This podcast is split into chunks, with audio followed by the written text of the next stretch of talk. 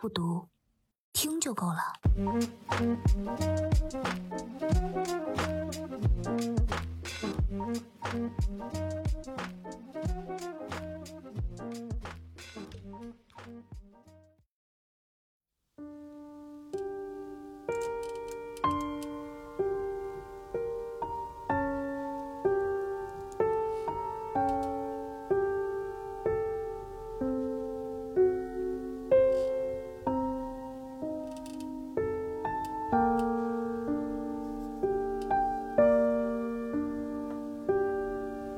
孤独究竟是与生俱来，还是后天习得？是奖赏还是惩罚？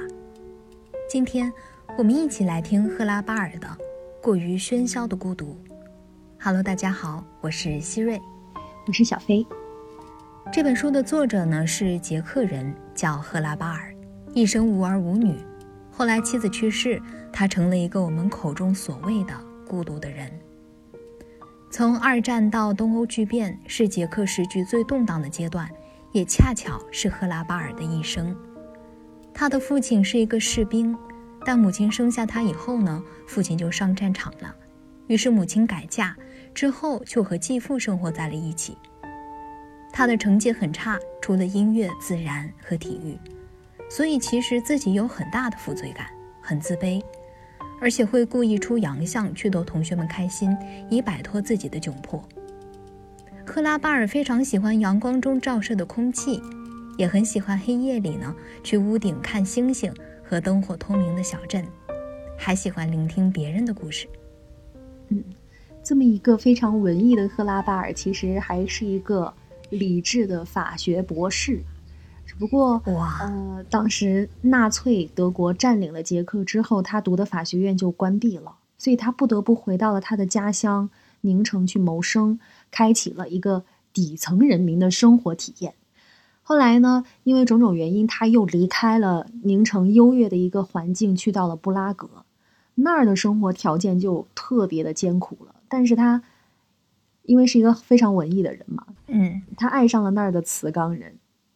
觉得他们性情豪放，并且酷爱音乐，跟自己非常的合得来。哇，我觉得这个给人感觉和他本人这本书给人的感觉相差很大啊。因为一个是很孤独的形象，对吧？然后一个又很喜欢性情豪放的那种。对，所以是什么让他变成了这么一个孤独的人呢？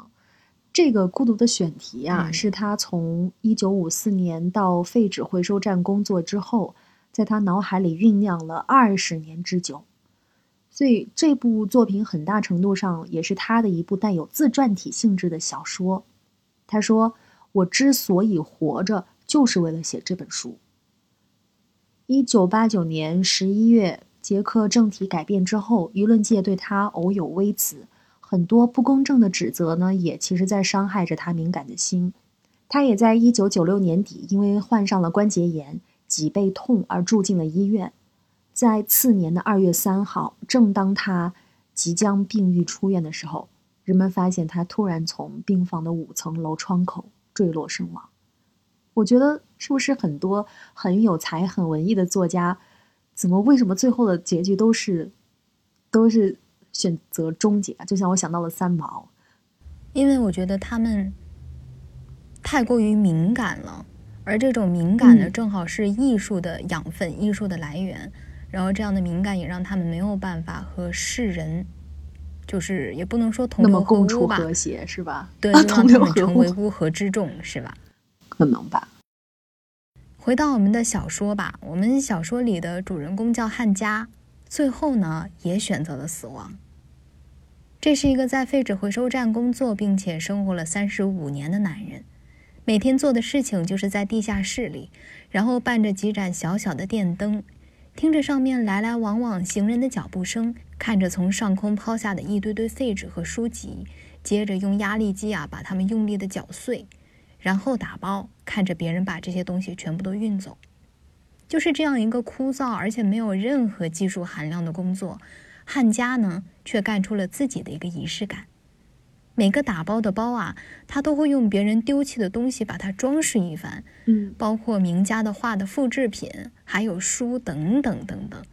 然后每个包里呢，他甚至会制作一个叫“儿童小棺材”的东西，他会放一些枯萎的花朵，还有天使的头发。哇！当然啊，每个包裹呢还会根据主题去变化一个相应的这个装饰。这真的听起来就是我会喜欢的男生的类型，就觉得他很文艺，很有自己的想法啊，嗯，很有仪式感。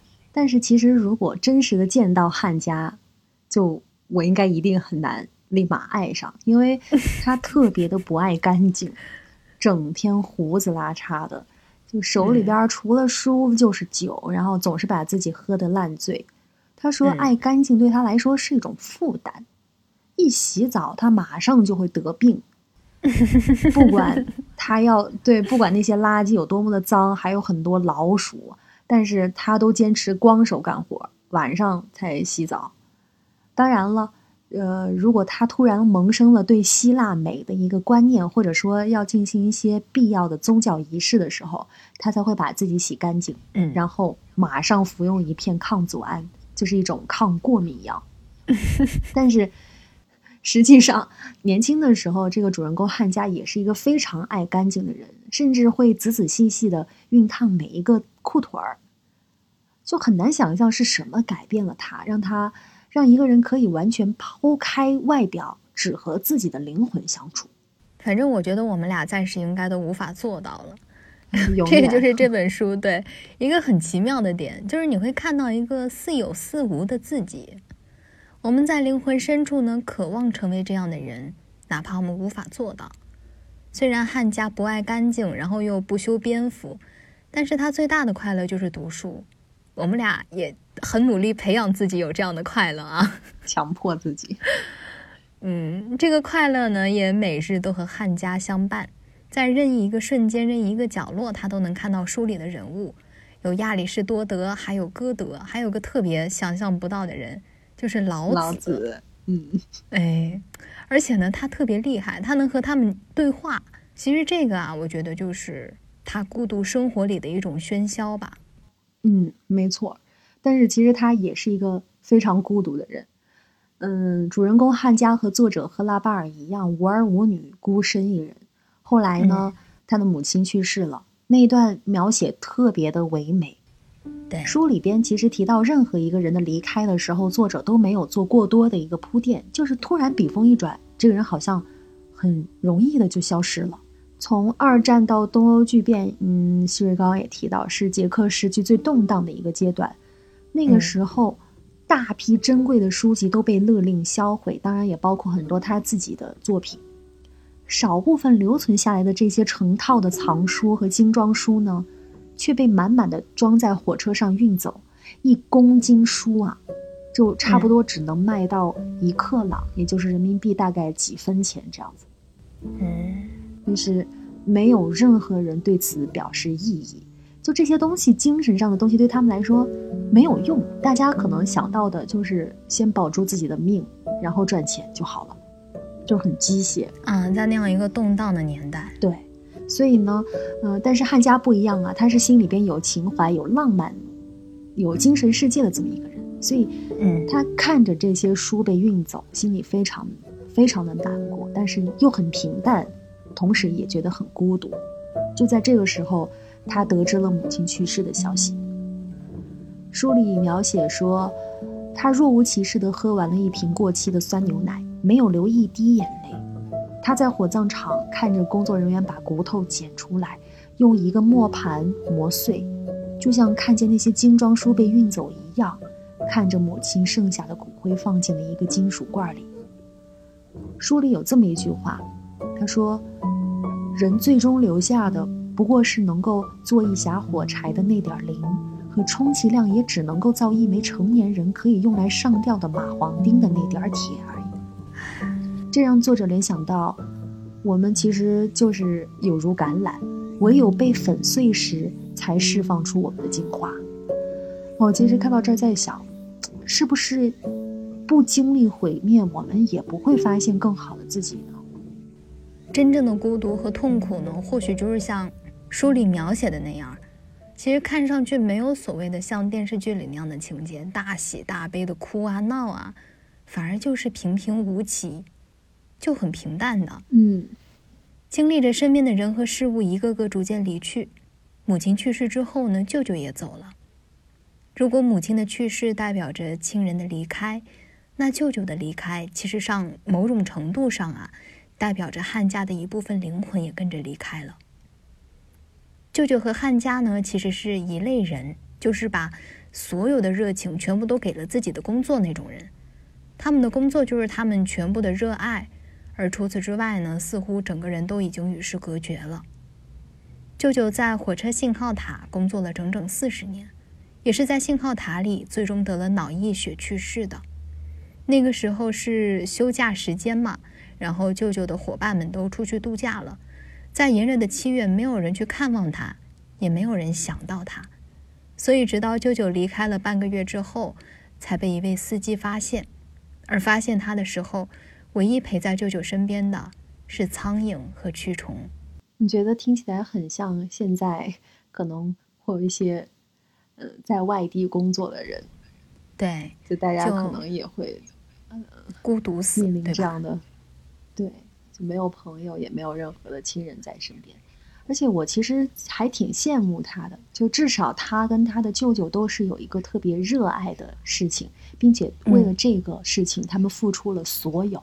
为什么说汉家的一部分灵魂跟着去了呢？因为他和舅舅都竭尽全力的热爱这一件事情嘛。汉家热爱读书，舅舅就热爱车站的信号塔，他们都甚至想好了，就说。就这么干到退休之后，各自想要的其实还是那台粉碎书籍的压力机，还有信号塔。剩下的日子呢，就把这俩东西搬到家里，就跟他们这么过了得了。嗯，可是他们把全部的热情献出去了，会得到什么呢？没有人发现舅舅的死亡，没有人关心他，好像他们还是会终究变成孤身一人。也许听到这儿啊，就很多朋友还会想：那有没有爱情呢？是啊，我们的主人公汉家，他也曾经憧憬过爱情。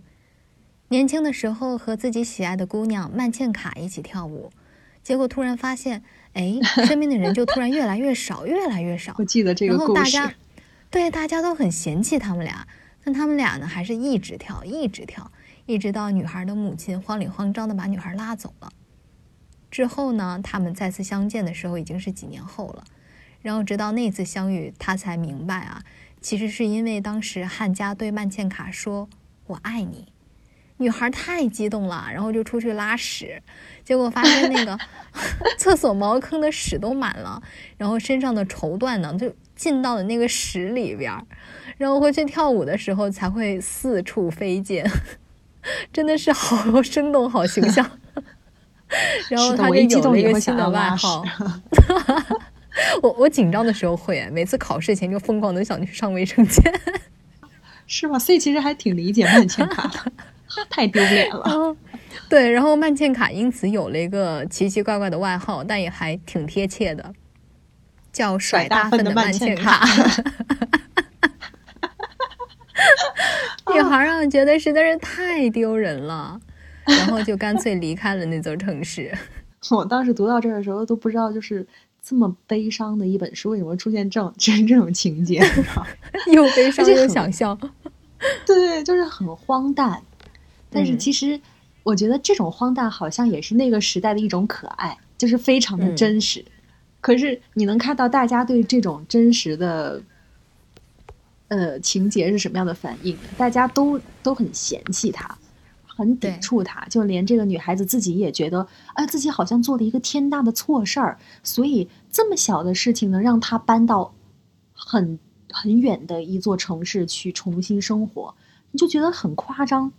但其实这个就是那个时代的真实，也就是说，你所拥有的一切都很有可能荒诞的离你而去，没有什么是你可以把握住的，也没有什么是你能决定的，在。二战快结束之前，有一天，汉家下班回家的路上呢，他又发现了一个小个子吉普赛女孩，一直跟在他后面。他的第二春，出于好心呢，他就收留了这个小姑娘。两个人所有的交流都仅限于眼神和手势，可是最后，这个吉普赛女孩还是突然的消失了。然后后面她才知道是被德国人带去了集中营，这就是真实的时代背景。不是通常说事业失意，情场就要得意，对吧？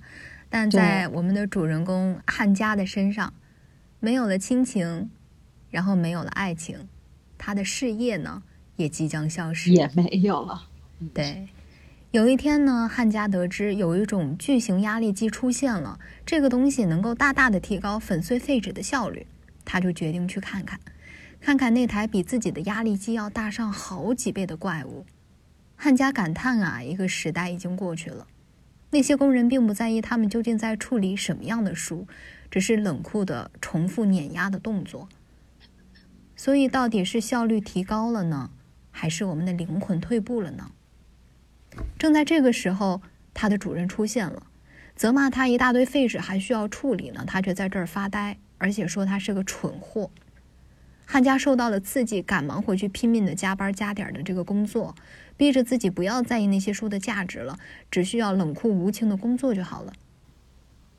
书里作者一直在说，天道不仁慈，在我的上面和我的下面，生活也不仁慈，我心里也不。但他是真的不仁慈吗？他可以看到这些书里的情怀，也有自己的热爱，应该是那个世道不仁慈。而且宣扬着不仁慈，并且以不仁慈为傲，是这么优秀的一个作家，在那个动荡的年代也写出了一些很好的作品。他那时候呢，因为自己的一些才华，所以被当时的作家协会发现，他们请求回收站能同意让他每天只工作半天，这样就能有更多的时间去完成更多好的作品。但是因为这个，赫拉巴尔也就是汉家。却遭到了回收站领导的强烈不满，经常会对他进行一些辱骂。所以呢，尽管他已经尝试了去努力的适应社会，但主任还是要把他调走。他连和他爱的这些书共处的最后的机会都要消失了。所以这时候他应该说非常的心灰意冷，决定去看看自己曾经喜欢的姑娘曼茜卡，因为我们说。这对他来说是一段可能仅存的美好的回忆。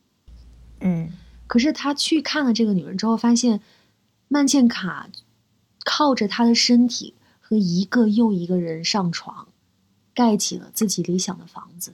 就比如说，我今天需要搭呃机电，搭房子的基础，所以我就和一个这样的工人上床。明天我需要刷墙，我再和一个刷墙的工人上床，就这么。盖起了自己理想的房子。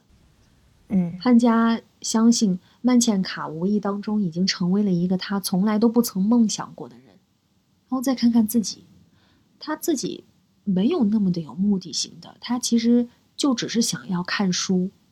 可是这些书和这个工作却偏偏和他作对。其实我觉得这又是一种心理上的孤独吧。就是曾经熟识的美好的人，尽管这个。记忆里，女孩子还是总带着粪便的味道，但是就是这样真实的东西，最后也变了，变成了为了目的不择手段的人。于是他就想，为什么那些保持初心的人，却偏偏那么不如意呢？到这儿呢，汉家心里仅存的那点美好啊，也没有了。喝得醉醺醺的他，就站在酒吧里，结果遇到了一个大汉。然后那个大汉进门以后，就抓起了一把椅子，直接就砸成了两半，嘴里大声嚷嚷着要杀人，手里的棒子眼看着就要劈下来了。可就在最后一瞬间，他忽然用破椅子腿打着拍子，就轻轻地唱起了歌。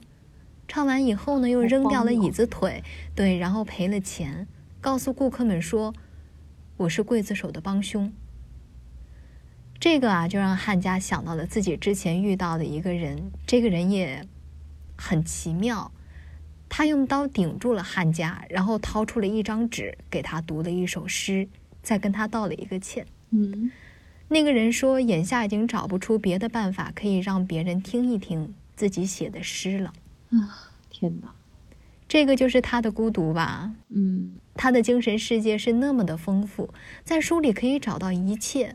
这是只属于他的喧嚣的世界，但是在现实生活中，一切都恰好与之相反，没有陪伴，没有理解，甚至连这个时代都不愿意去包容他。